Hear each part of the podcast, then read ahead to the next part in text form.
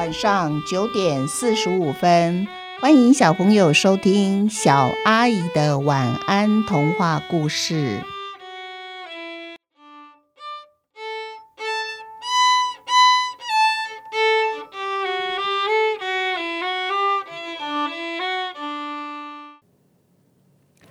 夜的狂想曲下集。什么游戏？我可不保证玩得来。到时候没玩好，你可别又踩住我触须，很痛的。何况万一被你踩断了，我就无法先行探看障碍物，那会让我老是撞到东西，受伤累累的。很简单，我一说你就会了。我跟老鼠本来想组个合唱团。可是他们唱歌啊，真是太难听了。猫的独特喵喵唱腔，他们怎么教都学不来。我本来准备不教了，可是我又很喜欢音乐，左思右想，今天想到一个好点子，别让他们唱歌了，就教他们打击乐吧。老鼠手脚和尾巴的灵巧程度，我们的打击乐一定可以奏出振奋的节奏。阿虎这一串话，蟑螂听得头昏脑胀。完全听不懂阿虎在说什么，什么音乐，什么唱歌，什么打击乐。他比较关心的是，可不可以找到食物？跟朋友玩捉迷藏的时候，可不可以躲得好？所以他摇摇头。阿虎看到蟑螂摇头，本来想骂他真是个大笨蟑螂，可是今天晚上只有蟑螂能陪他玩。万一骂跑了蟑螂，这个晚上不是要无聊到底了吗？于是阿虎耐着性子为蟑螂说明所有的不懂，从音乐开始讲起，然后说唱歌，再解释音乐的节奏，最后才谈打击乐。这些话都说完了，天也亮了。阿虎举脚眯眼，看着曙光，打了个大哈欠。今天我可累坏了，白天肯定当不了窗台上的哲学家了。我现在只想躺下来呼呼大睡。至于你听懂多少，晚上我考你，我就知道了。也许晚上老鼠回来，你看我们怎么玩，在一旁学习，应该比我说给你听快一点。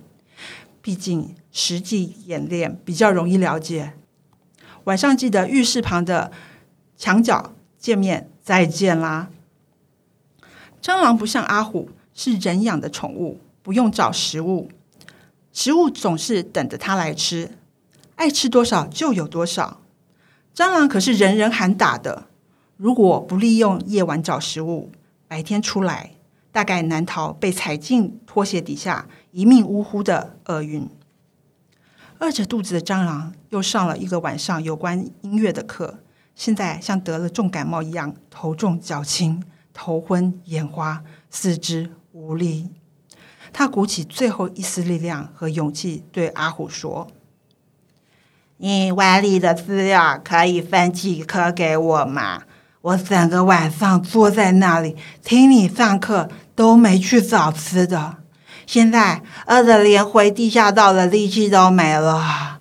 如果再不吃点食物，晚上你应该只会看到一只饿扁、无法动弹的蟑螂，那就没办法。”跟你玩什么大几月的游戏了？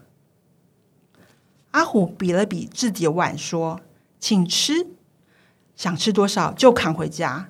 现在我要睡觉了，别再打扰我。”蟑螂想：辛苦听阿虎上课一个晚上，能换得他那香喷喷的食物，倒也值得。正高兴的往阿虎的碗前进。蟑螂妈，快点！有只蟑螂在阿虎的碗旁边爬。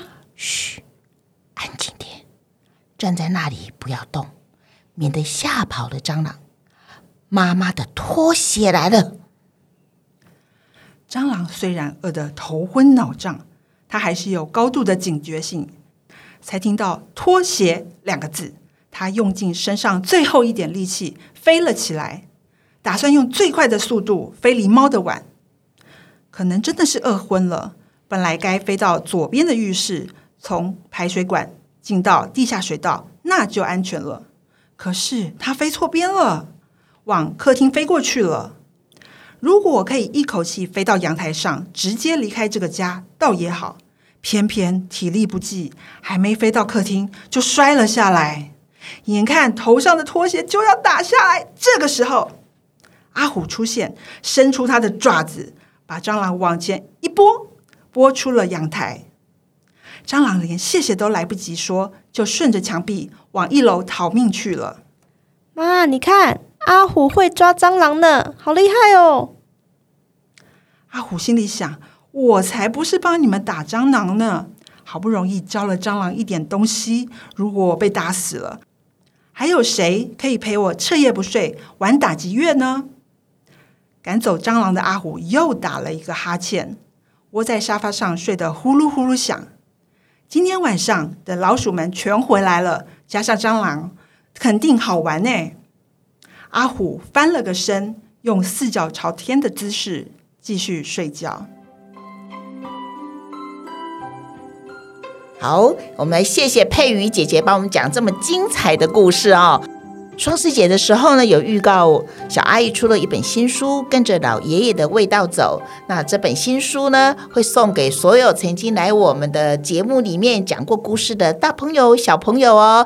那今天书到的时候呢，第一个来讲故事的大朋友就是佩瑜姐姐，所以就先把这本书，她是第一个来宾收到我送的书，热热腾腾的，对，热腾腾的新书。好荣幸哦。然后其他的来讲过故事的大朋友、小朋友，你们。不要紧张哦，我会逐一的把书送到你们手上的，不要担心啊。好，那我们跟佩瑜姐姐稍微简单的聊一下。那小朋友有没有觉得今天的故事，哎，有声音也不一样哎？为什么我会特别挑这个故事给佩瑜姐姐讲呢？第一，一方面听说她很怕蟑螂，她还一度跟我拒绝说，我好怕蟑螂，我可以不要讲这个故事吗？我无法。那小阿姨的原则就是啊。你怕什么，就是要接触什么。你越怕越要讲，所以小阿姨就一口拒绝他说：“不可以，不可以逃避，也不可以躲，也不可以换故事，就是这个没错，正好。你越怕越要好好的说他。那么佩瑜姐姐要不要讲一下，你怕蟑螂还要读这个蟑螂的故事，心情是什么？呃，我本来真的看到蟑螂那两个字，又看到他什么捻胡须这件事情，实在是太可怕了。但是后来就把它卡通化。发觉蟑螂也蛮可爱的，所以就赋予它一个特别的声音，这样子。这可能是念电影的人的特色啊，他们很快就可以把一个文章啊、一个故事啊，然后开始发挥一下自己的想象力呢，就克服了心里的恐惧。所以小朋友，你们要不要想一想？也许你有很害怕的东西，很害怕的事情，很害怕面对什么事情、面对什么人的时候。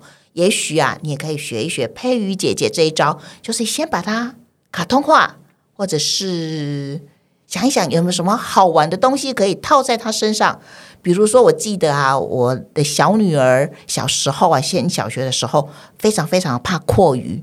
那时候我们家住在靠山的地方，只要下雨天，然后要早上要出门上课，她一看到阔鱼就会站在大门口啊，妈呀，阔鱼，地上都是阔鱼啊！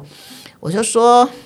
你说这么大的，我又不能背你走过去，也不能抱你走过去，都念小学了耶，你能不能走过去啊？